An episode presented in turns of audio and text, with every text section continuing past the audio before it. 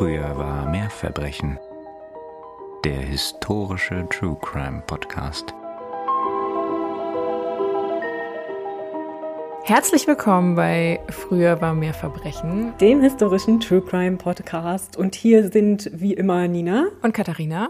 Und heute haben wir auch einen ganz besonderen Gast, wie schon angekündigt. Ralf, möchtest du dich selber vorstellen? Ja, hallo. Äh, mein Name ist Ralf, ja, von Déjà-vu Geschichte. Und ich, ich, ich, war schon ganz aufgeregt, weil ich irgendwie eure letzte Folge gehört habe vor ein paar Tagen und da angekündigt wurde, wenn auch namenlos. Freut mich jetzt, äh, hier zu sein. Beziehungsweise sind wir ja gegenseitig beim jeweils anderen, ne? Aber umso schöner. Genau, wir freuen uns auch sehr, bei dir zu sein. Ja, genau. Und vielleicht noch ein ganz kleiner Hinweis in eigener Sache für alle, die unseren Sprecher zum szenischen Einstieg schon vermisst haben. Nur der Hinweis auch, dieser Sprecher braucht mal einen Urlaub. Ab der nächsten Folge ist er wieder dabei. Dafür haben wir aber heute ja eine andere tolle männliche Stimme, nämlich Ralf. Ich, ich gebe mein Bestes, ja. Und wir haben ein wunderbares Halloween-Thema. Das macht mich ja noch viel glücklicher, wenn wir hier schon so in dieser Zeit uns zusammenfinden. Ja, auf jeden Fall. Das passt sehr gut in diese Jahreszeit und ist tatsächlich ein wirklich interessanter Fall. Also ich denke, wir haben uns alle sehr gefreut, euch das heute mal ein bisschen näher zu bringen. Denn heute geht es um den Prozess und auch die Verurteilung einer der heute noch als aus der Geschichte bekanntesten Schweizerinnen, Anna Göldi, der vermutlich letzten Frau, die wegen des Vorwurfs der Hexerei in Europa legal in Anführungszeichen hingerichtet wurde. Wir freuen uns jedenfalls riesig, dass ihr mit dabei seid bei dieser interessanten Folge. Und bevor wir ja richtig einsteigen, möchten wir aber noch ein riesengroßes Dankeschön aussprechen an unsere Hörerinnen Tamara, Johanna und Anna, dass ihr uns diese Folge empfohlen habt und ganz herzliche Grüße an euch von uns dreien. Und wenn ihr uns auch mal einen Fall empfehlen wollt oder sonst irgendwelche Anmerkungen zu unserem Podcast habt, ihr kennt ja das Spiel schon, dann kommt doch mal zu unserem Instagram-Kanal oder oder schreibt uns eine E-Mail. Alle Kontaktdaten findet ihr wie immer natürlich in den Show Notes und da findet ihr auch den Link zu unserer kleinen Kaffeekasse, die sich auch riesig über ein bisschen Futter freut. Aber macht euch keine Gedanken, wenn ihr das nicht könnt. Wir verstehen das total. Also das ist einfach nur so ein kleines Extra-Bonbon und das ist immer schön, aber ihr müsst das nicht. Und ganz herzlichen Dank, falls ihr das schon getan habt oder noch tun wollt. Und natürlich findet ihr unten in der Beschreibung auch den Link zu Ralfs Podcast zu Déjà-vu-Geschichte. Da könnt ihr dann auch natürlich rüber segeln und rüber hören. Und natürlich umgekehrt bei mir, ist ja klar. Dann steigen wir doch mal hart in diesen Fall ein, der uns bei der Recherche dann doch über die Maßen fasziniert hat, muss ich gestehen. Ich hatte weniger erwartet, als ich dann am Ende bekommen habe. Und das ist eigentlich immer ein gutes Zeichen. Und ich hoffe, es wird euch beim Hören ähnlich gehen. Am 9. Februar 1782 können die LeserInnen der Zürcher Zeitung, die Vorgängerzeitung der heute noch verlegten Neuen Zürcher Zeitung übrigens, folgendes Inserat lesen, das der Kanton Glarus Ende Januar beauftragt hatte. Ich zitiere. Löblicher Stand Glarus, evangelischer Religion, anerbietet sich hiermit demjenigen, welcher nachbeschriebene Anna Göldin entdecken und der Justiz einbringen wird, 100 Kronentaler Belohnung zu zahlen womit auch alle hohe und höhere Obrigkeiten und dero nachgesetzte Amtsleut ersucht werden, zu Gefangennehmung dieser Person allmögliche Hilfe zu leisten. Zitat Ende. Die Gesuchte habe laut der Anzeige ein achtjähriges Kind unter anderem mittels einer Menge Stecknadeln verletzt. Man bleibt da so ein bisschen diffus. Und Anna Göldi und ihre Kleidung werden auch beschrieben. Sie sei circa 40 Jahre alt und von, Zitat, dicker und großer Leibesstatur, habe schwarze Haare und Zitat graue, etwas ungesunde Augen, welche meistens rotlecht aussehen. Zitat Ende. Damit erfährt die Öffentlichkeit von einem Fall, der später zu einem heute noch diskutierten Justizmord werden sollte. Aber beginnen wir mal am Anfang. Die Gesuchte Anna Göldi wird am 24. Oktober 1734 als viertes von acht Kindern in ärmliche Verhältnisse hineingeboren. Ihre Familie lebt in Sennwald, das ist im heutigen Kanton St. Gallen südlich vom Bodensee. Damals gehört Sennwald zum Zürcher Untertanengebiet Sachs-Forsteck. Vielleicht ein kurzer Hinweis auf die genannten Datumsangaben in diesem Fall, die jetzt gleich noch folgen werden. Hier kursieren auch immer wieder die julianischen. Ich habe aber mhm. versucht, mich an die gregorianischen zu halten. Aber wenn ihr also bei der Beschäftigung mit dem Fall manchmal auf widersprüchliche Daten stoßt, dann schaut euch erstmal an, um welchen Kalender es sich hier handelt. Das erklärt meist schon alles und hat nichts damit zu tun, dass die Leute die falschen Daten benutzen. Ja, ist eine schwierige Zeit, weil genau da war halt die Kalenderreform. genau. Das hat mich bei der Recherche manchmal extrem verwirrt und dann war ich sehr ja, dankbar um äh, googelbare Datumsrechner. Ja, die, aber die Schweiz war da halt auch einfach spät dran. Ja. Naja. hm. Anna Göldi wird als intelligente, selbstbewusste und attraktive Frau beschrieben und typisch für Angehörige ihrer Schicht verdingt sie sich ab ihrem 18. Lebensjahr als Magd und ihr gelingt es sich dabei bis hinauf in die besten Häuser des weiter südlich gelegenen Kantons Glarus zu arbeiten. Vereinzelt liest man auch, dass Anna bereits mit 25 Jahren ein erstes Kind geboren hätte, aber das ist nicht gesichert. Sicher hingegen ist, dass sie während ihrer Anstellung im Pfarrhaus in Sennwald von 1762 bis 1765 von einem gewissen Jakob Roduna schwanger wird, der jedoch alsbald als Söldner, naja, sich ins Ausland davon macht. Anna bringt das Kind zur Welt, doch es stirbt wohl kurz nach der Geburt. Später sollte sie aussagen, dass es erstickt sei. Doch zunächst sieht man das vor Ort ganz anders und verurteilt Anna Göldi wegen Kindsmord zu sechs Jahren Hausarrest. Anna wird jedoch vorzeitig entlassen und zieht zu ihrer nächsten Anstellung ins Gelaner Land und arbeitet drei Jahre bei dem Politiker Kosmus Heer. Dann 1768 wechselt sie nach Mollis in den Haushalt der reichsten Familie der Region zu den Zwickis, wo sie sechs Jahre bleiben sollte. Im Hause Zwicky Übrigens ein wirklich beeindruckend schönes Patrizierhaus, das heute auch noch steht und mittlerweile wirklich toll renoviert wurde, mhm. soll sie eine ausgesprochen glückliche Zeit verlebt haben. Zumindest sagt sie das später so aus. Bis sie von Johann Melchior Zwicky, dem Sohn des Hauses, schwanger wird und ihre Anstellung verlassen muss. Sie geht ins französische Straßburg und bringt dort 1775 ihr zweites Kind zur Welt. Wer der Vater des Kindes ist, ist damals allerdings noch geheim. Das Kind wird offenbar noch getauft, doch dann verliert sich seine Spur. Ich vermute, und das vermuten auch einige andere Autoren zu dem Thema, dass es in fremde Obhut gegeben wurde. Zumindest kehrt Anna Göldi ohne Kind 1780 mit 46 Jahren nach Glarus zurück und tritt eine Stelle im Haus des einflussreichen Richters, Ratsherrn, Arztes und Regierungsrates Johann Jakob Tschudi an. Weitere BewohnerInnen des Hauses sind Judys Ehefrau Elsbeth, fünf gemeinsame Kinder des Paares, der Bruder Judys und die Hausangestellten. Doch am 5. November 1781 feuert man Anna plötzlich. Den Grund kennen wir tatsächlich nicht. Doch Anna Göldi beschwert sich darüber. Beschwert sich bei Judys Verwandten bzw. äußerst gut bekannten hochrangigen Beamten über ihren ehemaligen Arbeitgeber und fordert Entschädigung. Allerdings vergebens. Ihr Erspartes gibt sie zur Aufbewahrung dem befreundeten Ehepaar Steinmüller.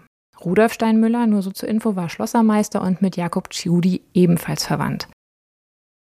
Auch damals schon kann über den Grund für die Kündigung und die dicke Luft zwischen Anna Göldi und ihrem Arbeitgeber nur gerätselt werden. Und wie heute provoziert das Fehlen einer Erklärung und einer öffentlich bekannten Erklärung die wildesten Spekulationen über eine körperliche Beziehung zwischen dem Hausherrn und der Angestellten wird gemunkelt, sogar über eine Schwangerschaft der letzteren. Und das treibt so wilde Blüten in der Region, dass die Behörden anfangen tatsächlich zu ermitteln, denn schließlich ist damals außerehelicher sogenannter, in Zitat, fleischlicher Umgang strafbar. Die nun arbeitslose Anna kommt aber zunächst, ohne dass wir mehr Klarheit über die Hintergründe erfahren, bei einer ihrer Schwestern in Sachs unter. Doch ebenfalls wie heute kleben die schädlichsten Gerüchte besonders gut. Manche fangen nun an, sich den Mund nicht nur zu zerreißen, sondern vermeintliche Zeugenaussagen zu tätigen. Also wollen jetzt nun beschwören, dass sie gesehen haben, dass Anna Göldi schwanger ist und dass es unbedingt von Schudi sein muss. Manche sagen aus oder erzählen, dass Anna wie bei ihrer letzten Schwangerschaft, das hatte man irgendwie mitbekommen, wieder auf dem Weg nach Straßburg sei, um das Kind zu bekommen. Manche sagen auch, dass sie sich jetzt an auswärtige Behörden wenden wollte, also Behörden aus einem anderen Kanton. Und das alles macht offenbar ihren ehemaligen Arbeitgeber Johann Jakob Tschudi so nervös oder zusehends nervös, sodass er im Dezember 1781 schließlich durchsetzen kann, dass die Behörden von Glarus nach Anna fahnden lassen, um sie zu verhaften. Ah. Mehr dazu hören wir später, was er halt nun jetzt angeführt hat, warum man sie verhaften müsse. Er streitet vehement ab, Anna geschwängert zu haben oder eine körperliche Beziehung mit der Frau gehabt zu haben, sie gar angefasst zu haben. Aber er und seine Frau bringen nun ganz plötzlich Beschwerden vor und Anschuldigungen vor, die in eine ganz andere Richtung blicken lassen. Denn plötzlich geht es jetzt hier um Hexerei.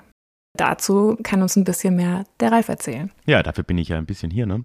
Ähm ja, tatsächlich ja, du hast es ja vorhin auch schon äh, ange, äh, anklingen lassen, sind wir hier in einer extrem späten Zeit tatsächlich für einen Hexereivorwurf, der dann gleich folgen würde. Ne? Und äh, man merkt ja auch hier, das war ja irgendwie schon ein bisschen ein Wechsel, das war ja nicht von Anfang an irgendwie ein Thema hier. Ähm, und tatsächlich, ja, die plus minus 300 Jahre davor war das aber schon äh, deutlich präsenter. Ne? Also ähm, Hexerei und Hexenprozesse haben gerade in der Schweiz, aber eben eigentlich im gesamten zentraleuropäischen Raum ähm, doch eine gewisse Rolle gespielt. Ähm, und waren zu dem Zeitpunkt aber eigentlich schon so am Abklingen. Ne? Also es gibt ja da dieses sehr hartnäckige Gerücht, dass Hexenprozesse im Mittelalter stattgefunden hätten, was ja ziemlich weit weg wäre vom 18. Jahrhundert. Aber mhm. mit dem Gerücht kann man gleich mal aufräumen, weil tatsächlich gab es im Mittelalter überhaupt keine Hexenprozesse, sondern die gab es ausschließlich in der, was man in der Geschichtswissenschaft als frühe Neuzeit bezeichnet wird. Also so ab dem Mitte des 15. Jahrhunderts, ebenso bis in diese Zeit, in der wir uns jetzt befinden, so, ne, diese 300 Jahre. Und da fand eigentlich alles davon statt. Und tja, was kann man dazu sagen? Ne? Es ist natürlich ein ziemlich tragisches Ding, weil äh, hier ja offensichtlich Frauen, teilweise auch Männer, ähm, eher so in einer 80-20-Verteilung tatsächlich, äh, ja, ermordet wurden, ohne dass irgendwie ein Straftatbestand erfüllt werden musste, weil das ja alles auf Basis von äh, ja, so erfundenen Vorwürfen quasi äh, geschehen ist da könnte man jetzt weit ausholen. Ne? Ich, ich mache es jetzt mal kurz, aber prinzipiell ist es ja schon so, dass Magieglaube in äh, Europa, aber eigentlich überall auf der Welt immer schon existiert hat und auch heute noch existiert. Ne? Ähm, Leute schmeißen sich auch Globuli rein, also naja. Und äh, das war ja auch in der Zeit schon so auch im, in der Antike schon und man kann da weiter vorgehen. Ne? Ähm, eigentlich gerade im Christentum für eine Zeit lang wurde das sogar ziemlich aktiv bekämpft, so in, in, noch in, in, römischer Zeit. Da wurde wirklich eher versucht zu sagen, nee, nee, nee, also Zauberei kann nur, kann nur Gott persönlich so auf die Art, ne? beziehungsweise nennen wir es dann halt Wunder. Mhm. Ähm, aber ähm, das hat sich auch ein bisschen geändert und jetzt in der Zeit dann, wenn wir so im 15., 16. Jahrhundert uns bewegen, da merken wir schon, dass äh, diese Idee von Hexerei und von Zaubern und von Leuten, die irgendwie in einem Teufelsbund sind, darauf läuft es ja meistens hinaus, äh, ziemlich weit verbreitet ist, ähm, aber weniger eigentlich von der Kirche direkt als ja von der einfachen Bevölkerung. Und das ist etwas, was sich bei Anna Gölde ja auch ähm, sehr deutlich zeigt. Ne? Also diese Vorwürfe und diese Ideen kommen meistens eigentlich aus der Bevölkerung. Wann das begann, ne? wie gesagt, das war so ja, um 1450 rum da gibt es eine interessante Parallele. Ne? Man könnte sich jetzt ja fragen, warum jetzt, warum nicht früher? Ne? Ideen von Zauberei, Ideen von ähm, eben Teufelspakt und all diese Dinge, die gab es tatsächlich schon im Mittelalter. Wenn man sich da ähm, Thomas von Aquin zum Beispiel liest, der einer der großen Kirchengelehrten des späteren Mittelalters, Hochmittelalters eigentlich war, der hat auch schon von Teufelspakt und so weiter gesprochen. Also das gab es ja alles. Aber jetzt plötzlich äh, sehen wir hier so eine Welle an Prozessen und ähm, die Parallele ist da wahrscheinlich eine klimatische tatsächlich. Also wir haben hier jetzt den Beginn der sogenannten kleinen Eiszeit ist äh, so eine Phase, die ziemlich genau diese 300 Jahre anhält und im 15. Jahrhundert so beginnt. Durchschnittlich, ich bilde mir ein, es waren fast zwei Grad kühler als normal in dieser Zeit. Also normal in Anführungszeichen. Ne? Und äh, das hat dazu geführt, dass es Ernteausfälle gab, dass es äh, immer wieder Hungersnöte gab und ja, plötzlich offensichtlich haben Leute gerade in Zentraleuropa, wo es besonders schlimm war, eben ähm, Lösungen oder zumindest Schuldige gesucht ne? ähm, und haben das bei den Hexen gefunden. Und da beginnt jetzt eben diese, diese große Phase, die dann eigentlich einen Höhepunkt erreicht, so im 17. Jahrhundert, beziehungsweise auch schon im späten 16., mhm. äh, wo wir jetzt dann eigentlich immer noch sehr, sehr weit weg sind von der Zeit, in der wir uns jetzt befinden. Ne? Ja, und der Ablauf dieser Prozesse, der war dann meistens relativ typisch. Ne? Man kann sich vorstellen, erstmal kamen meistens Gerüchte auf, das haben wir jetzt ja auch bei Anna Göldi schon gehört, auch wenn es noch nicht um Hexerei ging in dem Fall. Ne? Wie es halt ist, ne? Man kann sich vorstellen, kleine Dörfer mhm. meistens, dörfliche Strukturen, oft auch Kleinstaaten, ähm, beziehungsweise in der Schweiz eben auch noch diese sehr kleinen äh, Unterteilungen, die man heute Kantone nennt, ne? Ähm, wo halt alle paar hundert Meter irgendwie eine neue Herrschaft beginnt. da, mhm. äh, das ist halt ähm, so, ein, so ein Ding, wo dann wirklich, es ist in, auf sehr kleinem Raum ähm, auch politische Strukturen bestanden haben, wo dann eben Leute angeklagt werden konnten teilweise. Und meistens war es eben so, dass dann irgendwelche Leute begonnen haben, Gerüchte zu streuen. das konnte sich über Jahre auch mal ziehen, so dass man sagt, ja, die, die und die, der und der sind mit dem Teufel im Bunde, kann dann auch mal dauern. Und irgendwann kommt dann eben eine Anklage. Das kann entweder dadurch geschehen, dass wirklich jemand jetzt zur Obrigkeit geht und dann sagt, ich glaube, die und die ist eine Hexe. Äh, viel häufiger ist es aber tatsächlich so ein Dominoeffekt. Also ähm, wenn Leute angeklagt werden, dann werden sie ja, darüber rede ich gleich nochmal, im Normalfall, zumindest in früheren Zeiten, gefoltert, beziehungsweise wurde ja ähm, das peinliche Verhör dann hier angewendet, wie es hieß. Ne? Und in diesem Rahmen wurden sie dann auch gefragt, wer MitverschwörerInnen von ihnen mhm. sind. Ne? Und da haben dann die Leute meistens Namen von den Leuten genannt, die ohnehin schon zirkuliert sind, weil das war halt am glaubwürdigsten. Ne? Ähm, wenn man, die wussten ja im Dorf, seit Jahren sagen alle, die Verena ist, ist eine Hexe, äh, dann sage ich halt, die Verena ist meine Mitverschwörerin, so auf die Art. Ne? Ja, und das ist ja auch so perfide an dem Ganzen, ne? dass es dann mhm. eben so große Menschengruppen betroffen waren, weil sie immer wieder andere besagen mussten. Ja, genau, das sind echt Weil Domino. es ja diese Idee gab, dass es diese Teufelssekten gab. Mhm. Ja, es ist, es ist äh, wirklich, wirklich irre, was für ein Selbstläufer das dann auch war. Ne?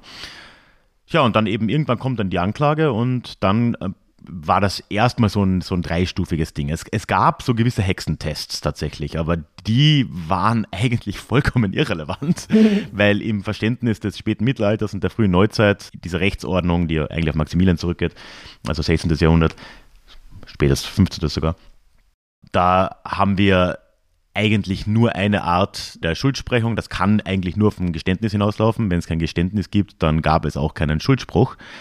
Und äh, dementsprechend waren diese Tests vollkommen irrelevant, aber die waren ziemlich brutal. Ne? Also da gab es so eine Feuerprobe zum Beispiel. Mhm. Da mussten dann die Beschuldigten ein glühend heißes Stück Eisen zum Beispiel anfassen.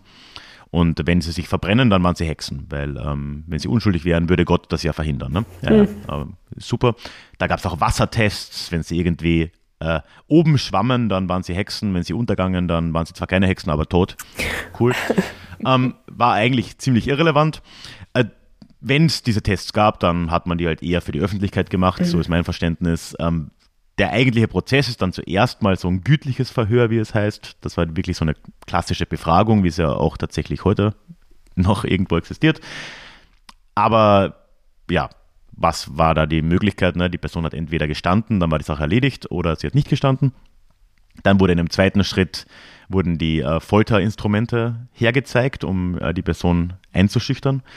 Und dann, wenn das immer noch nichts äh, geholfen hat, dann kam eben der, der, dritte Schritt, das war das peinliche Verhör und das ist eben die Folter, ne, wo die allermeisten Geständnisse dann auch erzwungen wurden.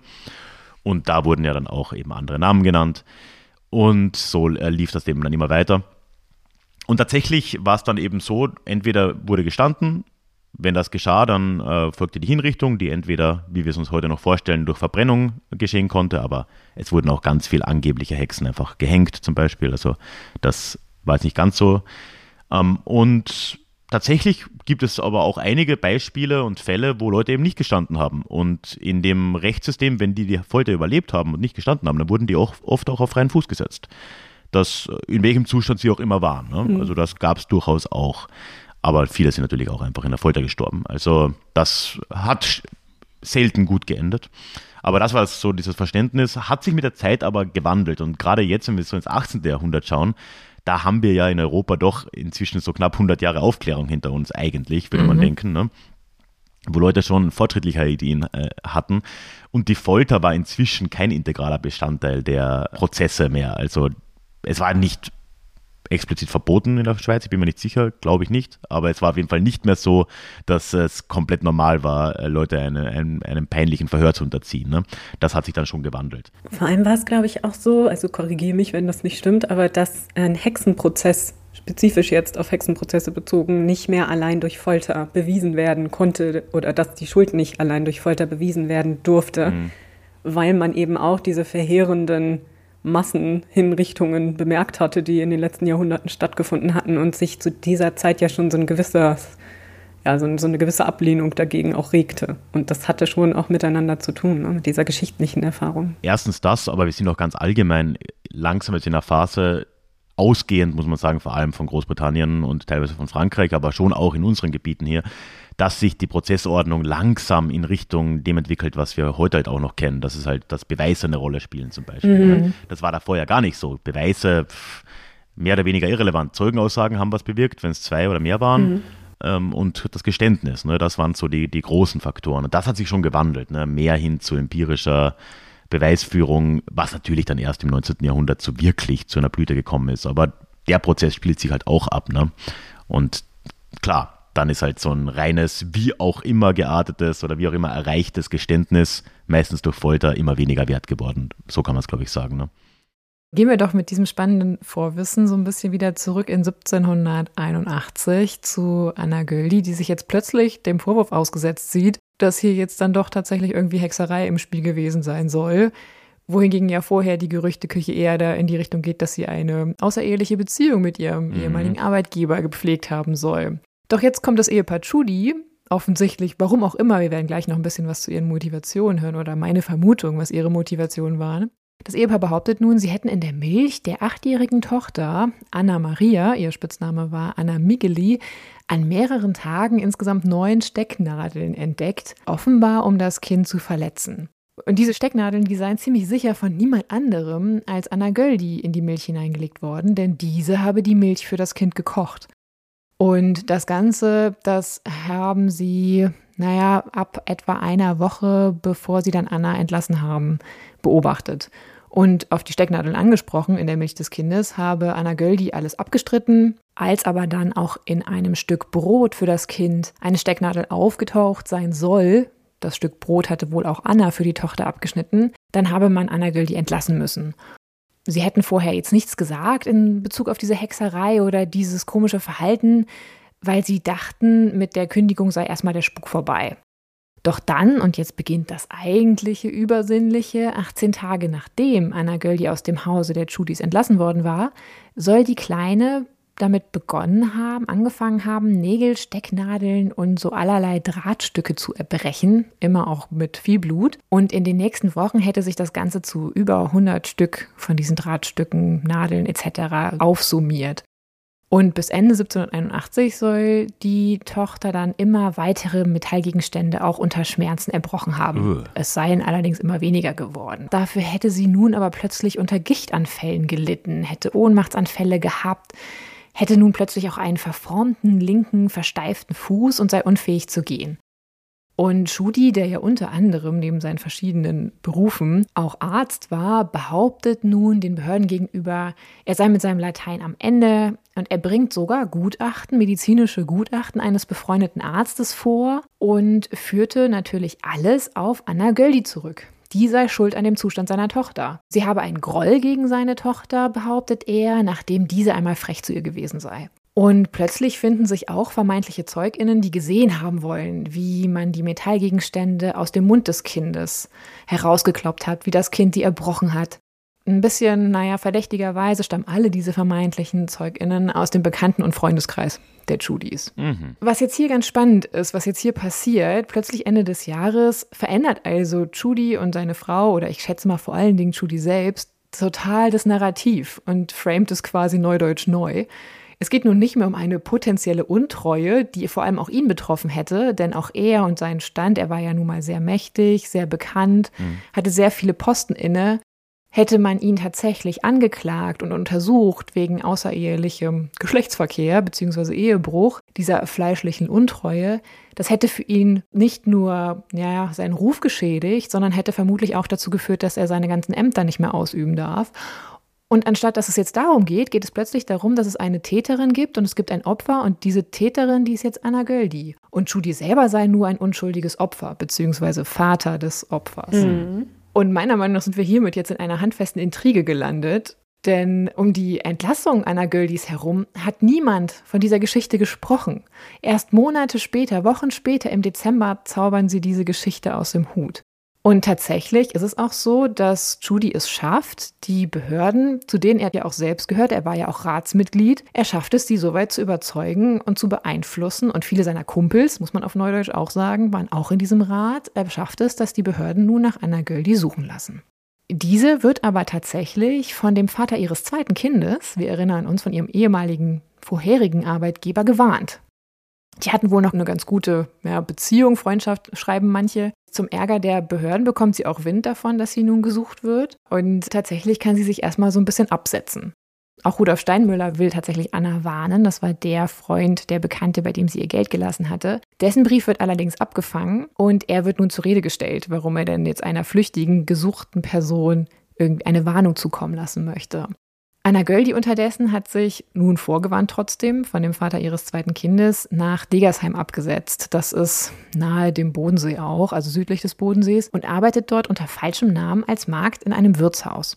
Dann kommt es zu der Anzeige, die wir anfangs gehört haben, denn der evangelische Rat des Kanton Glarus setzt ein Kopfgeld auf die katholische Anna Göldi aus. Mhm. Und am 9. Februar 1782 erscheint die zitierte Anzeige mit dem Steckbrief und nun sucht man sie offiziell zumindest wegen der vermeintlichen Stecknadelgabe an die Tochter der Chudis, nicht mehr wegen der ursprünglich eigentlich aufgebrachten eventuellen Untreue. Am 2. März 1782 wird Anna dann schließlich auch in Degersheim verhaftet, denn ein Dorfschullehrer hatte sie anhand der Beschreibung erkannt und eins zu eins zusammengezählt. Anna Göldi wird dann nach Glarus gebracht und dort in eine Zelle im Rathaus gesperrt. Und jetzt hier vielleicht nochmal zur Einordnung. Sie stammt aus einem anderen Kanton. Sie war auch katholisch, nicht evangelisch und wird nun im na, primär evangelischen Kanton Glarus inhaftiert und angeklagt. Das ist wichtig, um die nächsten juristischen Schritte auch so ein bisschen kritisch sehen zu können. Mhm.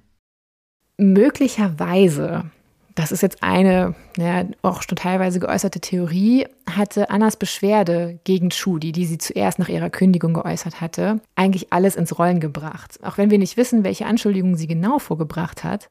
Denn auch wenn der Vorwurf des Ehebruchs damals vor allem den Ruf der Frau beschädigte, so wie es ja dann lange noch war, und sie diffamierte und sie auch ausgestoßen wurde oft aus der Gesellschaft, wog der Verdacht gegen Schudi, der halt ein politisches hohes Amt und auch Tier in der Region war, sehr, sehr schwer. Und falls sich der Verdacht bestätigt hätte, hätte er gar all seine Ämter verlieren können und das alles wird einer Göldi bekannt gewesen sein. Warum sie sich dennoch genau an zwei Männer wandte im Nachhinein nach ihrer Kündigung, die mit ihm bekannt waren, die mit ihm befreundet waren und die auch eigentlich angesichts dieser Anschuldigungen handeln mussten gegen Schudi, um ihren eigenen Ruf zu schützen, das wissen wir nicht, weil das war eigentlich von ihr nicht besonders clever, ohne ihr jetzt irgendeine Schuld daran geben zu wollen, was danach passierte. Aber was ist eigentlich jetzt dran an den Vorwürfen gegen Anna? Also diese Vorwürfe der vermeintlichen Hexerei, obwohl das so nie genannt wurde. Das ist auch noch ein Punkt, der ist vielleicht wichtig auch vor dem, was Ralf eben erzählt hat. Damals ist es so, dass in diesem gesamten Prozess wird nicht einmal offiziell von Hexerei oder Zauberei gesprochen. Sie wird auch nie deswegen gesucht oder angeklagt oder so, weil das eigentlich gar kein Straftatbestand mehr war in der Jurisprudenz, also in den, ja, in den Gesetzen des Kanton Glarus zu dem Zeitpunkt, weil wir halt schon diese Aufklärungsphase hatten. Hexerei gab es offiziell eigentlich gar nicht mehr, weswegen du angeklagt werden konntest. Ob Anna Göldi jetzt wirklich was gegen Judys Tochter hatte, vielleicht einen Grund hatte, etwas dem Kind anzutun, dafür gibt es tatsächlich keine Hinweise. Man kann sich ja fragen, gibt es da vielleicht irgendwie einen wahren Kern der Geschichte?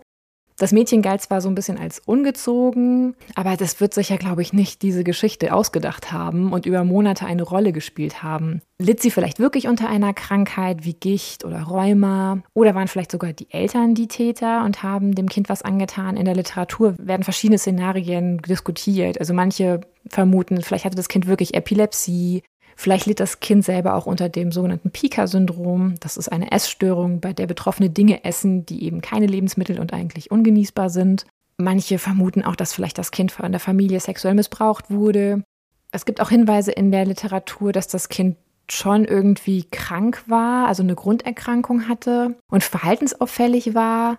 Vielleicht gibt es auch hier eine gewisse Rolle, was sowas wie Autosuggestion betrifft. Also wenn du in so einer Familie bist und deine Eltern reden dir dauernd ein, du bist nun mal jetzt irgendwie krank oder verhext oder verzaubert und du bekommst Aufmerksamkeit. Das ist natürlich jetzt alles sehr viel Spekulation. Aber ich persönlich glaube, da die stärkste Motivation tatsächlich bei den Eltern liegt, vor allem bei Judy selber, glaube ich, dass die Geschichte von den Stecknadeln komplett erfunden ist und so nie stattgefunden hat und eigentlich nur dazu führen sollte und dienen sollte, vom vermeintlichen Ehebruch abzulenken. Zudem, und das ist auch noch ganz interessant, gab es damals beziehungsweise in den Jahrzehnten davor in der Schweiz und auch im heutigen Deutschland, ich glaube auch teilweise europaweit, immer wieder Fälle oder andere Fälle, wo Frauen vorgeworfen worden war, Menschen verhext zu haben, die dann bestimmte Gegenstände erbrachen. Ah, das waren Topos quasi. Genau, und das sind Fälle, von denen Schudi gewusst haben muss, also die er gekannt haben muss als sehr belesener und äh, ja auch weltgewandter Mann. Die mittlerweile inhaftierte Anna Göldi erkennt offenbar, wie schlecht die Karten für sie liegen und zieht auch offenbar alle Vorwürfe gegen ihren ehemaligen Arbeitgeber zunächst zurück. Weder sei sie schwanger von ihm, noch habe Judy sie je angefasst. Der wiederum lässt aber nicht locker, sondern bringt nun einen Exorzisten ins Spiel. Allerdings nicht für Anna, sondern für seine eigene Tochter. Und der soll vergeblich versucht haben, die Tochter zu heilen. Behauptet dann aber fatalerweise, dass nur die Person, die den offensichtlich zugrunde liegenden Zauber gesprochen habe, in der Lage sei, das Kind zu heilen. Nun wenden sich alle Anna zu, weil die wird ja vermutet, der Grund dafür zu sein. Und sie weigert sich zunächst, weist darauf hin, dass das sei ja totaler Murks, ehrlich gesagt. Und sie habe mit dem alledem überhaupt nichts zu tun. Überlegt es sich dann aber anders, weil man ihr wohl auch gegenüber Strafmilderung bzw. eine mildere Behandlung andeutet, wenn sie jetzt mithilft. Und das ist extrem fatal, wie wir nachher sehen werden. Und jetzt kommt es zu ja, so verschiedenen Sitzungen zwischen Anna und dem Mädchen, wo man versucht, das Kind zu heilen. Diese Sitzungen sollen offiziell eigentlich geheim bleiben. Also man möchte nicht, dass die Öffentlichkeit davon Wind bekommt. Deswegen finden sie um Mitternacht statt. Passend. Ja, genau. Es spricht sich aber trotzdem schnell rum, dass sich da Obskures äh, abspielt, weil zunächst versucht man das Kind in Annas ja, Zelle zu heilen. Also man bringt die Kleine dann in der, mitten in der Nacht in diese Zelle im Rathaus. Und immer dabei ist der Landschreiber von Evangelisch Glarus und der protokolliert das Ganze. Und es gibt drei Behandlungen dann im, im Rathaus, in der Rathauszelle. Und die finden im März 1782 statt. Und er schreibt, wie Anna dann für das Kind gebetet hätte, sie zwischendurch, dass die Kleine berührt hätte und auch irgendwas gemurmelt hätte, so wie Beschwörungen. Das hilft aber alles nichts. Also dem Kind geht es nicht besser, offenbar und es sei weiterhin von der Gicht und von diesen Anfällen geplagt. Und dann denkt man sich, okay, vielleicht ist einfach das Setting nicht das Richtige, vielleicht kann das Kind besser geheilt werden, wenn wir in das Elternhaus gehen. Wenn wir vielleicht auch an die Orte und Stellen gehen, wo Anna vermeintlich das Kind auch verhext hat.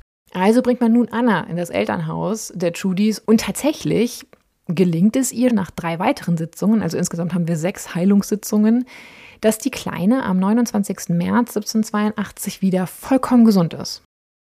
So, und das Fatale jetzt, was ich eben angesprochen habe, ist, dass das genau als der Beweis gesehen wird, dass Anna von Anfang an übersinnliche Fähigkeiten hatte und für das gesamte Problem verantwortlich war. Aus dieser ganzen Geschichte entspinnt sich somit eine waschechte Anklage, nicht wegen Hexerei, sondern weil sie das Kind halt verletzt hat. Mhm. Judys Tochter, die wird dann tatsächlich wohl auch von Dritten in diese Richtung der Aussage oder einer Aussage gedrängt und behauptet während der vermeintlichen Heilungssitzungen im September 1781 von Anna Göldi im Beisein von deren Bekannten und Familienfreund Rudolf Steinmüller, wir erinnern uns, eine Süßigkeit erhalten zu haben, welche man nun als Auslöser des späteren Leidens des Kindes interpretiert. Im Zimmer sei neben Anna und Rudolf, so wird das Mädchen später zitiert, auch eine dämonisch arm und beinlose Gestalt gewesen. Plötzlich haben wir also nicht mehr nur Anna im Fokus der Anklage bzw. der Verdächtigung, sondern auch wieder Rudolf Steinmüller, der jetzt in den Malstrom der Justiz gerät. Es scheint sich hier tatsächlich um den Versuch zu handeln, mehrere unbequem gewordene Menschen mit einem Aufwaschen zu beseitigen für Judy. Denn Steinmüller selbst gehörte wiederum ebenfalls zu einer sehr reichen und mächtigen Familie in der Gegend, mit der allerdings die Judys schon seit ein paar Jahrzehnten wegen Erbstreitigkeiten im Clinch liegen. Also finde ich alles sehr, sehr verdächtig. Es führt aber alles dazu, dass Ende März 1782 auch Rudolf Steinmüller verhaftet wird und ebenfalls ins Gefängnis kommt. Eigentlich verboten die in Glarus geltenden Gesetze, dass Verwandte oder Menschen mit nachweislicher Befangenheit in Verfahren involviert sein durften und Richter durften zudem auch nicht beeinflusst werden. Doch das alles spielt scheinbar hier in diesem Fall gar keine Rolle mehr, denn Judy involviert sich pausenlos in den Fall, beeinflusst natürlich die beteiligten Ratsherren, ist auch natürlich befangen. Auch die mit ihm befreundeten anderen Ratsherren hätten sich aus der Angelegenheit raushalten müssen, doch das alles wurde im vorliegenden Fall außer Acht gelassen.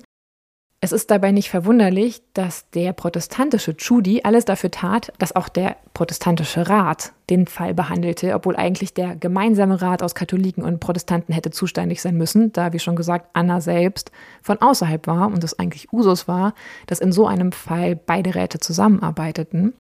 Aber Judy kann das Ganze so manipulieren und beeinflussen, dass am Ende der protestantische Rat sich mit dem Fall Anna Göldi beschäftigt. Und er installiert auch den Vorsitzenden Richter des Verfahrens. Das ist auch ein Mann seines Vertrauens, ein enger Bekannter. Und im Grunde ist dann schon klar, was passieren wird.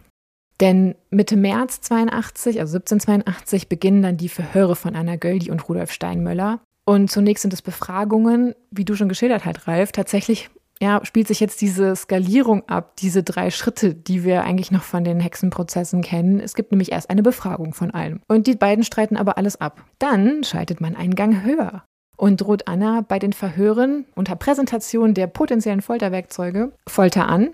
Und das verfehlt natürlich nicht die erhoffte Wirkung. Mhm. Und sie beginnt nun Rudolf Steinmüller in den Verhören zu belasten und behauptet nun, die Süßigkeit für das Kind, die habe sie tatsächlich von ihm gehabt. Später nimmt sie die Aussage wieder zurück, aber trotzdem bleibt das jetzt hier nicht ohne Folgen. Bei drei weiteren Verhören wird sie danach dann schwer gefoltert. Ich will es jetzt nicht genau beschreiben, das kann sich, glaube ich, jeder vorstellen, aber Strecken ist hier unter anderem eine angewandte Methode. Und nun gesteht, behauptet sie verständlicherweise alles, was man von ihr hören will. Sie belastet Rudolf Steinmüller, sie mhm. belastet den Teufel, und auch wenn wir nicht sicher wissen, ob Anna Göldi nun schwanger war von Schudi, deutet die angewandte Folter darauf hin, dass sie nicht schwanger war, denn damals war dem Scharfrichter untersagt, Hand an eine schwangere Frau zu legen. Steinmüller bleibt zunächst standhafter und lenkt erst ein, nachdem ihm Verwandte dazu raten und erläutert dann, wie er die Süßigkeit zubereitet haben will, ändert später aber dann immer wieder seine Meinung, zieht auch die Aussage wieder zurück, plädiert dann doch wieder auf unschuldig, dann doch wieder auf schuldig. Und das ganze Hin und Her endet abrupt am 12. Mai 1782. Denn an diesem Morgen will der Wärter ihm das Frühstück bringen und findet Steinmüller tot in der Zelle. Wir wissen nicht, ob die später verbreitete Version, wonach er sich mit einem Laken erhängt habe, stimmt. Ich finde, das Ganze ist so verdächtig, dass ich mal ins Spielfeld werfen möchte, ob nicht doch die Judys hier ihre Finger im Spiel hatten. Aber wir wissen es nicht.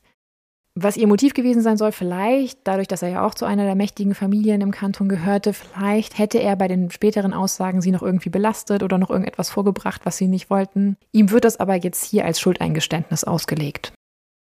Später wird das beträchtliche Vermögen von Steinmüller konfisziert mhm. und unter anderem für die Prozesskosten verwendet, quasi als posthume Strafe da er ja durch seine vermeintliche Selbsttötung verhindert habe, dass man der Wahrheit näher kommt. Mhm. Und es springt sogar noch ein bisschen Bonus dabei raus, ne? Da ist noch ein bisschen Verdienst mit über gewesen für die Gemeinde. Ja. Mhm. ja. Das alles ist nicht spurlos oder unbemerkt von den ganzen Bürgern dieser Zeit oder den anderen Bewohnern dieses Kantons und dieser Region abgelaufen. Da gibt es auch einige, die sind extrem aufgebracht. Denn es ist auch für die damaligen Zeitzeugen schon ein ziemlicher Justizskandal, was hier irgendwie abläuft. Und es gibt auch einige, die versuchen, um eine Verurteilung ein Fortschreiten dieser Untersuchungen zu verhindern. Mhm. Das Engagement, das bleibt total vergebens. Aber schon damals ist einigen klar, dass dieser Prozess unrechtmäßig ist. Denn weder ist das Gericht eigentlich das adäquate Gericht für diesen Fall, sprich der evangelische Rat, der wäre überhaupt nicht zuständig gewesen, sondern hätte halt sich mit dem katholischen zusammentun sollen, im besten Fall überhaupt. Das heißt, das Verfahren ist überhaupt nicht rechtskonform. Dann bekam Anna zum Beispiel keinen Rechtsbeistand, was eigentlich auch damals schon Usus war. Und, wie ich es vorhin schon gesagt habe, das Recht im Kanton Glarus führt Hexerei überhaupt nicht als anklagenswerten Verstoß an. Das heißt, offiziell hat man immer gegen sie ermittelt, beziehungsweise auch dieses Verfahren angestrebt, wegen dieser vermeintlichen Verletzung der Tochter. Leider geht es so aus, wie es ausgehen muss, wie es sich schon abzeichnet. Am 17. Juni 1782 wird Anna Göldi wegen Vergiftens zum Tode verurteilt. Die Ratsherren stimmen maximal knapp mit wirklich perfiden 32 zu 30 Stimmen. Ja, also nur zwei Stimmen waren am Ende ausschlaggebend gegen sie. Da, wie schon gesagt, Hexerei oder Zauberei gar nicht juristisch geahndet werden konnte in dieser Region und damals schon umstrittene Konzepte waren, nutzt man halt dieses Feigenblatt der Vergiftung. Chudi, der ist jetzt in Sachen fleischlichen Umgangs wenig überraschend freigesprochen worden. Er hatte auch die Unverfrorenheit, um einen förmlichen Legitimationsschein mhm. zu bitten. Er wollte quasi eine Quittung dafür haben die seine Unschuld mhm. mit Brief und Siegel quittiert. Die Ehre, ne? Genau. Und durch diese groß angelegte Manipulation war es Judy gelungen, eine möglicherweise unbequeme Zeugin aus dem Weg zu räumen, einen mächtigen Rivalen auszuschalten und dessen Familie um deren Geld zu bringen.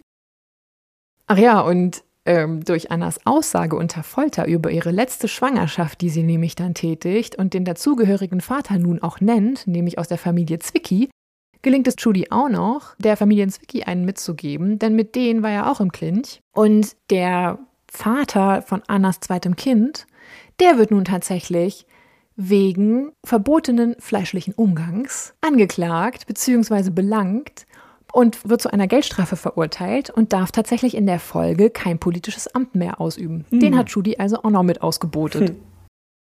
Das Urteil gegen Anna Göldi wird dann durch das Richtschwert vollstreckt. Eine Berufungsmöglichkeit gibt es damals für sie nicht. Am 24. Juni 1782 nach gregorianischem, am 13. Juni nach julianischem Kalender wird Anna Göldi auf dem Richtplatz von Glarus hingerichtet, nachdem man sie vom Rathausplatz dorthin geführt hatte. Und ihre Leiche wird wahrscheinlich noch am Richtplatz verscharrt. Wie der Inhalt der eigentlich geheim zu haltenden Prozessakten doch herauskommt und das Ganze zu einem modern gesprochenen, naja, Whistleblowing-Fall wird und der Prozess heute als der vermutlich bestdokumentierte Hexenprozess gilt und noch viel mehr, dazu hat Nina jetzt was. Ja, genau. Denn schon kurz nach dem Prozess und der tatsächlichen Hinrichtung Anna Göldis kommen Ereignisse ins Rollen, mit denen die Würdenträger so sicher nicht gerechnet haben. Was nun folgt, ist an sich schon ein eigener Krimi oder ein Thriller, wenn man das lieber so ausdrücken möchte. Schon während des Prozesses nämlich wird der 32-jährige Ratsherr und Landschreiber Johann Melchior Kubli den du vorhin ja schon erwähnt hattest, der bei den Verhandlungen und auch bei den vorausgegangenen Befragungen Protokoll geführt hatte, von Bedenken geplagt. Nicht nur ist er, wie man seinen Aufzeichnungen entnehmen kann, verstört durch das Leid, das Anna im Zuge der Folterung angetan wird. Nein, ihm scheint der Prozess gegen Anna auch nicht rechtens. Zum einen wird sie während ihrer Folterung ständig wieder nach einem Teufelspakt befragt, also welchen Einfluss der Teufel auf ihre Entscheidungen genommen haben mag. Und außerdem waren ja auch alle Entscheidungsträger des protestantischen Rates befangen, wie du ja schon eindrücklich erklärt hattest. Außerdem war der protestantische Rat ja gar nicht zuständig gewesen, da Anna ortsfremd war. Und Kubli kann mit diesem Wissen und dem daraus resultierenden schlechten Gewissen nicht leben. So entscheidet er sich zu einem Schritt, der ihn wirklich leicht hätte das Leben kosten können. Am 2. September 1782 nämlich trifft er sich in Glarus im Verborgenen mit dem deutschen Theologen und Journalisten Heinrich Ludwig Lehmann und übergibt diesem eine wohl von ihm, also Kubli, selbst angefertigte Abschrift der Prozessakten. Das ist keinesfalls ein ungefährliches Unterfangen, denn solcherlei Handlungen kann zu jener Zeit die Todesstrafe wegen Landesverrats nach sich ziehen. So wird Lehmann Kubli wohl auch Verschwiegenheit geschworen haben, bevor die beiden Männer sich trennen und Annas Geschichte schließlich in Lehmanns Händen zurückbleibt. Lehmann ist zu jener Zeit Ende 20, stammt aus Detershagen bei Magdeburg und lebt seit gut einem Jahrzehnt im Bündnerland, wo er als Privatlehrer bei wohlhabenden Familien beschäftigt ist. Als er durch Gerüchte im Juli 1782 von dem Prozess gegen Anna Göldi und von ihrer tatsächlichen Hinrichtung erfährt, macht er sich Ende August auf den Weg nach Glarus, um Nachforschungen anzustellen.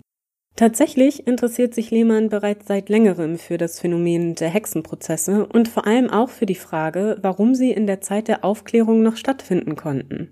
Er möchte unbedingt herausfinden, wie es zu dem Prozess hatte kommen können und welche Motive wirklich dahinter steckten. Vor Ort wird er freundlich empfangen und erhält auch die Gelegenheit, mit allen Beteiligten, darunter auch Dr. Judy und Anna Migeli, zu sprechen und sie zu den Vorfällen zu befragen. Natürlich wird er sie wahrscheinlich dabei nicht darüber aufgeklärt haben, dass er die Anklage und den Prozess gegen Anna als unrechtmäßig oder zumindest fragwürdig ansieht. Wie man den Angaben der Befragten entnehmen kann, die wohl allesamt sehr von Lehmanns guten Absichten ihm gegenüber überzeugt sind und mit ihm auch sehr bereitwillig ihre Eindrücke über den Prozess und Anna Göldi insgesamt teilen. Lehmann aber möchte über den Prozess schreiben. Und das ist auch keinesfalls ungefährlich. Denn im Urteil gegen Anna war schriftlich festgehalten worden, dass jeder, der es kritisieren oder anfechten würde, mit der gleichen Strafe belegt werden würde wie Anna, der Todesstrafe.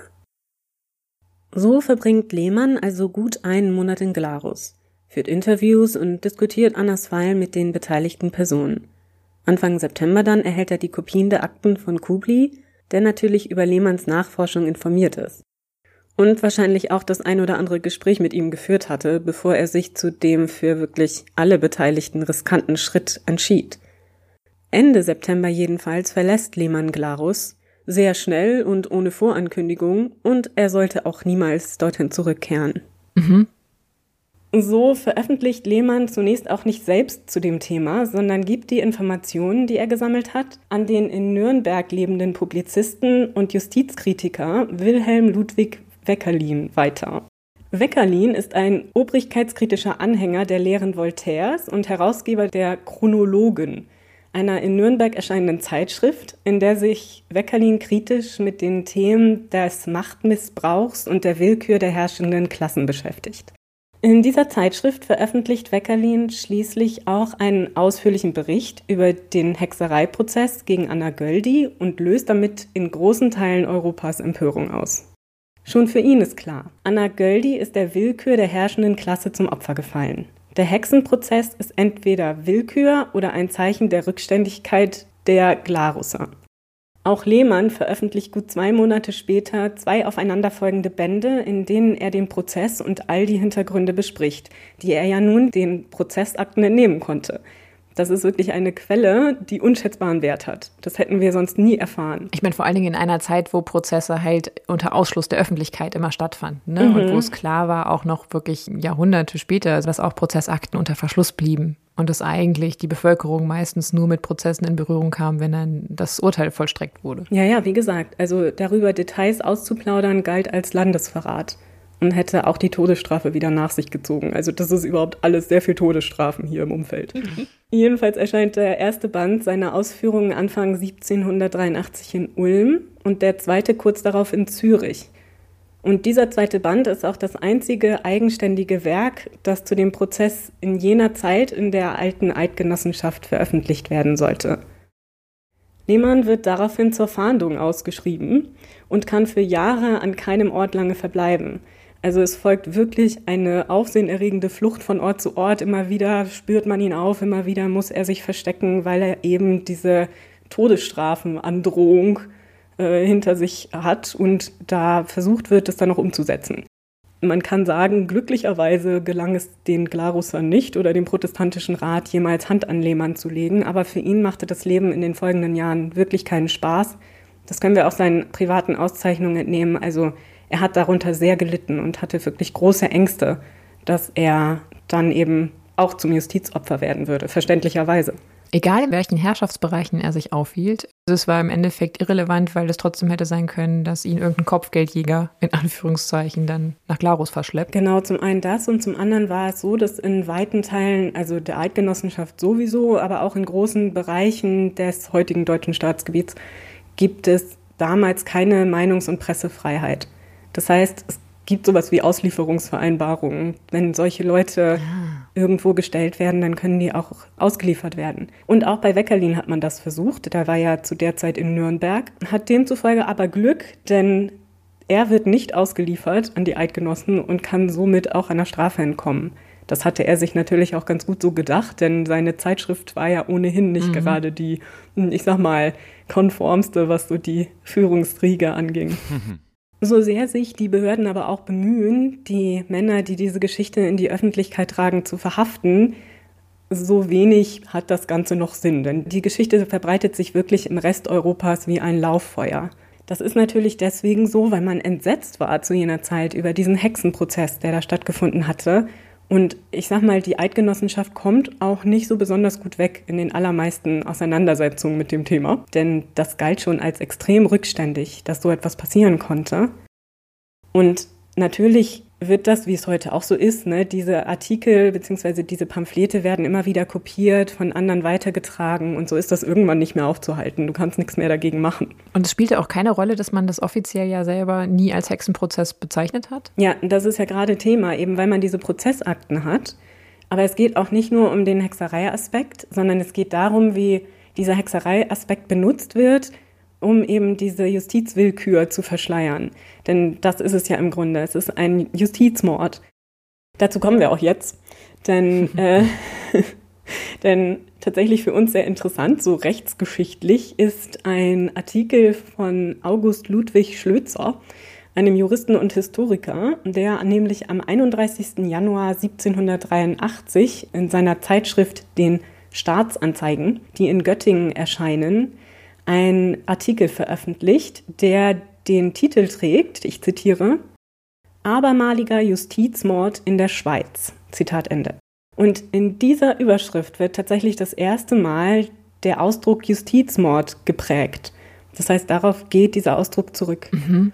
Und schon Schlözer versteht darunter, Zitat, die Ermordung eines Unschuldigen, vorsätzlich und sogar mit allem Pompe der heiligen Justiz. Zitat Ende. 1783 erscheint in Basel auch das einzige Pamphlet, das den Prozess gegen Anna und ihre Hinrichtung unterstützt und zu rechtfertigen versucht. Die siebenseitige Schrift mit dem klangvollen Namen, Zitat, Historischer Bericht von dem Hexenprozess in Glarus im Jahr 1782 oder wahrhafte Erzählung von dem Verbrechen, der Gefangennehmung, Befragung und endlich Verurteilung einer rachgierigen Weibsperson in Glarus. Wegen ihrer Merkwürdigkeit kurz zusammengefasst und in Druck gegeben. Zitat Ende. Also man kann sich da nicht vorstellen, dass da irgendwas kurz zusammengefasst ist, aber gut, so der Titel. Ja, bei dem Titel schon, ne? Ja, also es ist auf jeden Fall auf den Punkt gebracht. Interessanterweise weisen die Ausführungen in diesem Pamphlet große Ähnlichkeit mit der Urteilsbegründung selber auf. Und sie haben auch Ähnlichkeit mit einer Verteidigungsschrift, die Camerarius Chudi also der Vorsitzende Pfarrer des protestantischen Rates, der Anna verurteilt hatte, schon im April 1782 an einen Züricher Amtskollegen, nämlich Johann Rudolf Ulrich, gerichtet hatte. Hm. Die Zürcher hatten nämlich ein großes Problem, wie du vorhin auch schon erwähntest, überhaupt schon mit diesem Prozess und haben die ganze Zeit über schon versucht, mal so ein bisschen mh, anzumahnen, ob man das nicht vielleicht doch lieber sein lassen sollte mit dieser Verurteilung. Aber das offensichtlich fruchtete nicht und so versuchte eben dieser Judy, das ist ja ein Verwandter unseres Dr. Judys, der diese ganze Geschichte losgetreten hatte, das zu rechtfertigen von den Amtskollegen. Ja, auch bei der Aufklärung gibt es ein Stadt-Land-Gefälle. Ne? Mhm, stimmt. Unbedingt.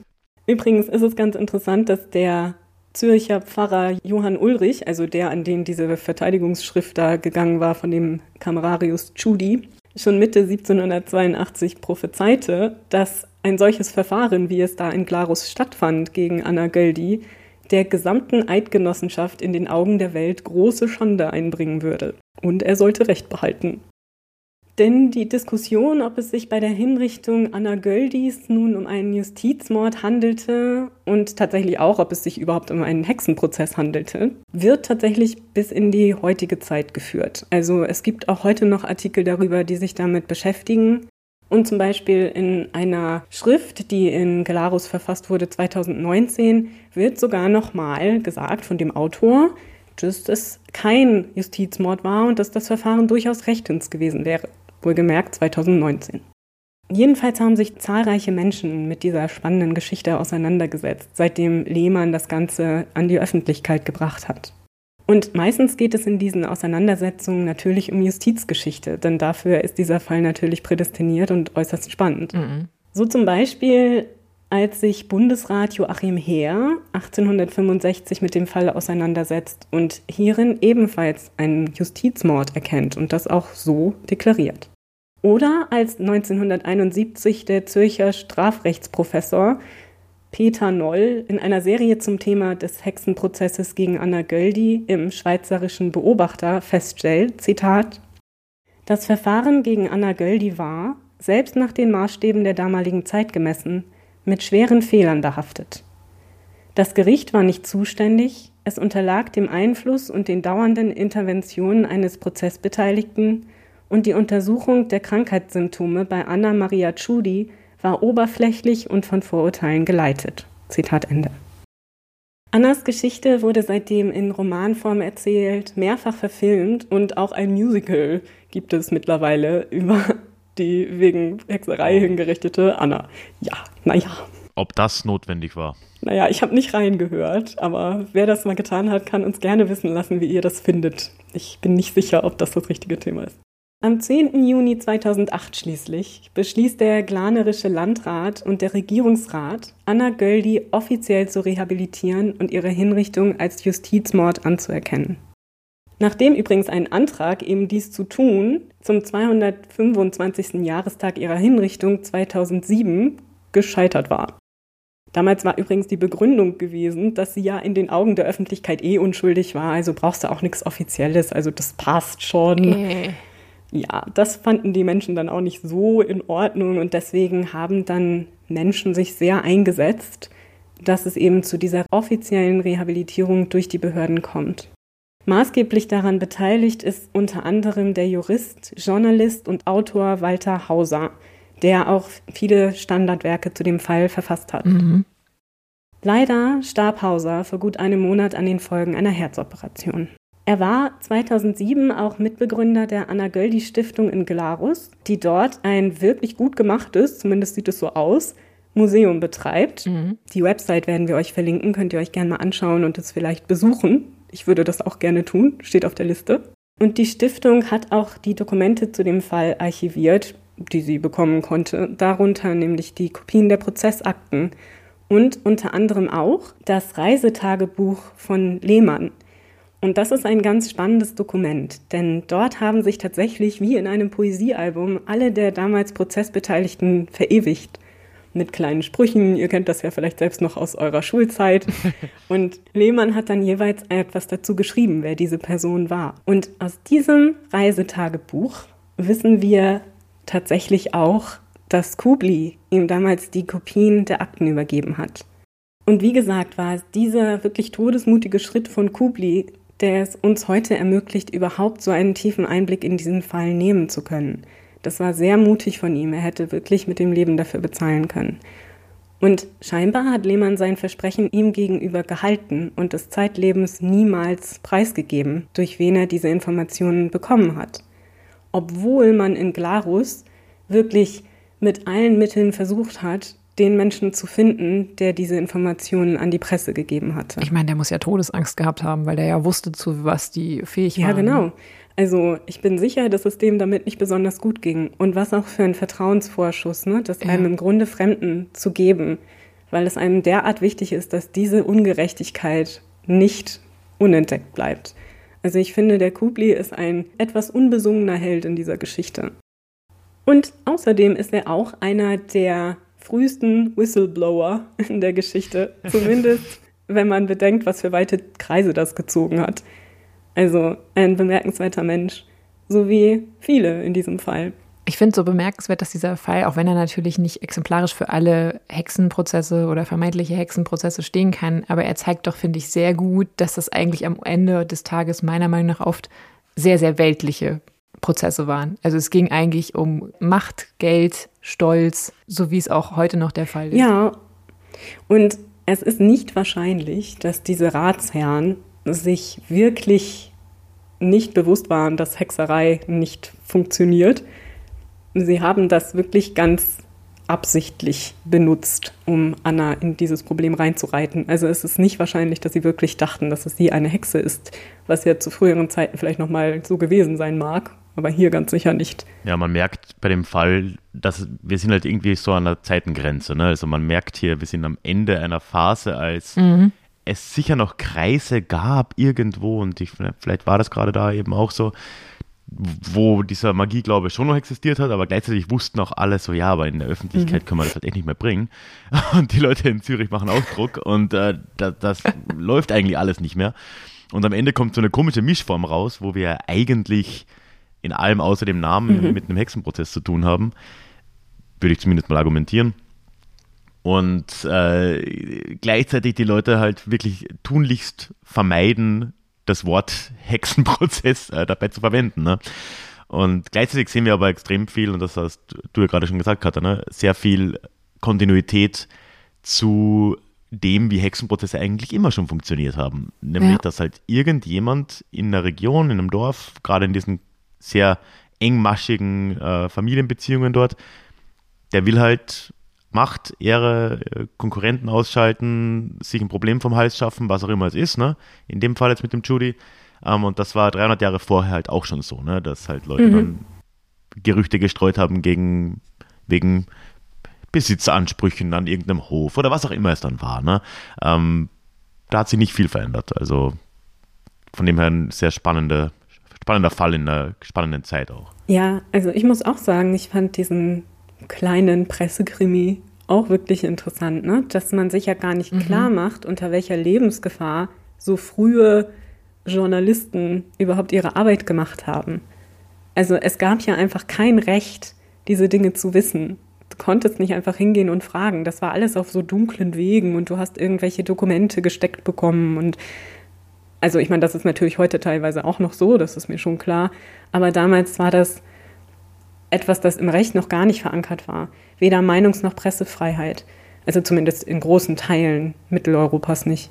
Und das ist ja auch interessant, finde ich. So lange her ist das Ganze ja auch nicht, wenn man mal darüber nachdenkt. Und es ist trotzdem natürlich so, so beängstigend, wie schnell oder wie einfach das gehen konnte, dass du eine vermutlich unschuldige Person das Leben gekostet hast mit solchen Anschuldigungen. Und einer war ja jetzt am Ende der von Ralf vorhin skizzierten größeren Welle. Und wenn du das einmal aufsummierst, wie viele Menschen dem Ganzen zum Opfer gefallen sind, ist es schon beängstigend, finde ich. Ja, ich meine, das kann man vielleicht ja auch nochmal kurz ansprechen. Ne? Also da kann man ja nur grobe Schätzungen abgeben und gut, Anna Gold ist halt wirklich so das letzte Beispiel, das man da dazu zählen kann. Ne? Aber wir, man, konservative Schätzungen sprechen mhm. von so 60.000 Opfern insgesamt, die es da gegeben hat. Ne? Lange wurde von Millionen geredet, das war schon massiv übertrieben, aber 60.000 Menschen, die genau in dieser Konstellation halt den Tod gefunden haben, wo, gut, okay, das war jetzt vielleicht weniger der, der Fall, wo der Glaube halt vorhanden war. Das war jetzt hier nicht mehr so unbedingt, aber wo halt einfach Leute die Möglichkeiten, die ein korruptes oder einfach nicht vormodernes System ihnen geboten haben, genutzt haben, um, um Leute auszuschalten. Ne? Und mhm. dann halt natürlich diese gesamten Dominoeffekte noch ins Spiel kommen und so weiter. Ne? Und 60.000 Tote ohne jeglicher Straftat dahinter. Ne? Ja, genau. Und das ist so interessant. Also es ist sowieso eigentlich diese späte Zeit der Hexenprozesse ist eigentlich eine ganz interessante, fand ich immer, weil es ja auch noch den ganzen Aspekt gibt, wie die Aufklärung mit der Kirche aneinander gerät, wie Glaube und Wissenschaft miteinander kollidieren und wie dann teilweise so Hexenprozesse oder ähm, Exorzisten, nicht, wie der Glasner, die durch die Lande, Lande ziehen, mhm. der Kirche ein bisschen ihre Legitimation wiedergeben gegen die Wissenschaft, die die Kirche so ein Stück weit verdrängen möchte. Und wie es dann eben auch zu diesen Hexenkriegen kommt, den sogenannten bayerischen Hexenkriegen, in denen sich ja stark verbal auseinandergesetzt wird, äh, eben über diese Frage, ob es sowas gibt wie ähm, Teufelsbuhlschaft oder Teufelspakt. Denn wenn es Teufelspakt gibt, muss es ja auch den Teufel geben. Das heißt, mhm. die Kirche hat also als Verteidigerin der Menschheit ihre Berechtigung. Es ist eine wirklich interessante Zeit. Auch wenn das in diesem Fall jetzt direkt nicht unbedingt eine Rolle spielt, denn die Motive hier sind ja ganz klar. Aber dennoch, es ist die gleiche Zeit, es ist ein interessanter Zusammenhang. Was ich noch wichtig finde, vielleicht auch für das Ende unseres äh, heutigen Falles, ist der Hinweis äh, von den äh, Vereinten Nationen und anderen Organisationen. Mhm. Die weisen nämlich jetzt seit Jahren mehrfach darauf hin, dass jährlich in über 40 Ländern, also vor allem Ländern, die in Afrika liegen, in Südostasien, in Lateinamerika, tausende Kinder, Frauen und Männer auch heute noch aufgrund von Hexenwahn getötet werden, eingesperrt werden, gefoltert werden. Und tatsächlich ist deren Zahl während der Corona-Pandemie, also der Covid-19-Pandemie, sogar noch deutlich gestiegen durch Stigmatisierungen, die mit der Krankheitsverbreitung zu tun haben. Und vermutlich fielen in den letzten Jahrzehnten weltweit mehr Menschen dieser Verfolgung zum Opfer als während der gesamten Phase der europäischen Hexenverfolgung. Mhm. Von daher ist leider das Thema ein extrem aktuelles. Ja, ja, sehr wichtige Anmerkung auf jeden Fall. Ja, das ist ja jetzt etwas schwierig, da eine positive Überleitung zu finden. Ja, da kommen wir mit einem Downer raus, ne? Wobei ich habe irgendwie, ich, ich gehe aus jeder Folge mit einem Downer raus, also ich bin es gewöhnt, das, das passt. Wir hoffen trotzdem, trotz dieses, naja, unerquicklichen Ausstieges, dass ihr als unsere ZuhörerInnen diese Folge genossen habt und sie trotzdem unterhaltsam und spannend fandet. Und dass ihr natürlich bei unseren Podcasts gegenseitig reinhört. Da würden wir uns mhm. sehr freuen. Wie gesagt, die Links findet ihr alle in den Folgenbeschreibungen. Und Ralf, dir nochmal ganz herzlichen Dank. Das hat wirklich Spaß gemacht. Ich hoffe, ja. wir machen das mal wieder. Also gerne, falls du willst. ja, mir hat es auch Spaß gemacht. Ja cool, dass es geklappt hat. Und äh, auch wenn man am Ende dann immer deprimiert rausgeht, ist es trotzdem gut, irgendwie so eine Halloween-Folge mal zu machen. Das dann. stimmt. Das passt dann trotzdem. Und man muss die Details ignorieren und wir haben uns jetzt über Hexen unterhalten. Genau. Und es ist ja auch immer gut, wenn man sich der Hintergründe irgendwie dann doch bewusst ist, ne? Ja, man lernt ja auch was, ne? Also ja. Mich hat es auch sehr gefreut. Sehr schön. Und in diesem Sinne freuen wir uns auf die nächste Folge Früher war mehr Verbrechen. Den historischen True Crime Podcast.